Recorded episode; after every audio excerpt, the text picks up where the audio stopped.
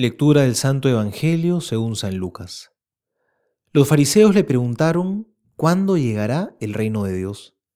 Él les respondió, el reino de Dios no viene ostensiblemente, y no se podrá decir está aquí o está allí, porque el reino de Dios está entre ustedes.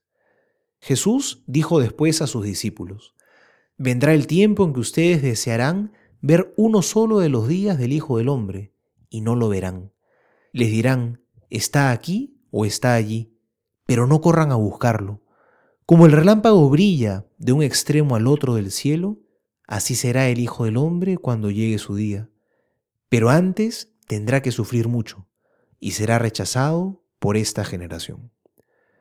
Palabra del Señor, gloria a ti, Señor Jesús. Estamos terminando el año litúrgico y las lecturas de estos últimos días nos van a hablar de una realidad común, el fin de los tiempos, es decir, de la llegada definitiva del reino de Dios. Y Jesús va a dar una respuesta muy interesante. Hoy le van a preguntar, ¿cuándo llegará el reino de Dios?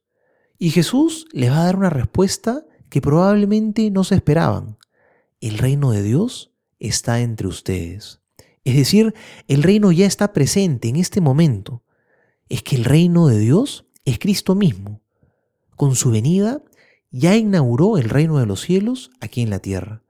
El reino ya ha comenzado, pero como una semilla pequeña. Esa semilla ahora tiene que crecer y Dios quiere valerse de nosotros para acrecentar su reino aquí en la tierra. No lo olvidemos, con nuestras obras, con nuestra fe, con nuestra caridad, vamos colaborando con Dios en la construcción de su reino. Porque el reino de Dios está donde Cristo reina. Que sea siempre el Señor quien reine, primero en tu vida y en tu corazón, luego en el mundo. Pero cuando el reino de Dios se instaurará ya de manera definitiva y plena. Bueno, de eso nadie sabe ni el día ni la hora. Será el día de la segunda venida de Cristo, el fin de los tiempos.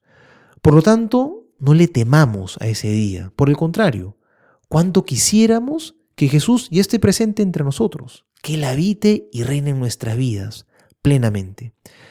Pidámosle siempre a Jesús que podamos vivir preparados para su llegada, con las lámparas encendidas, despiertos y alertas.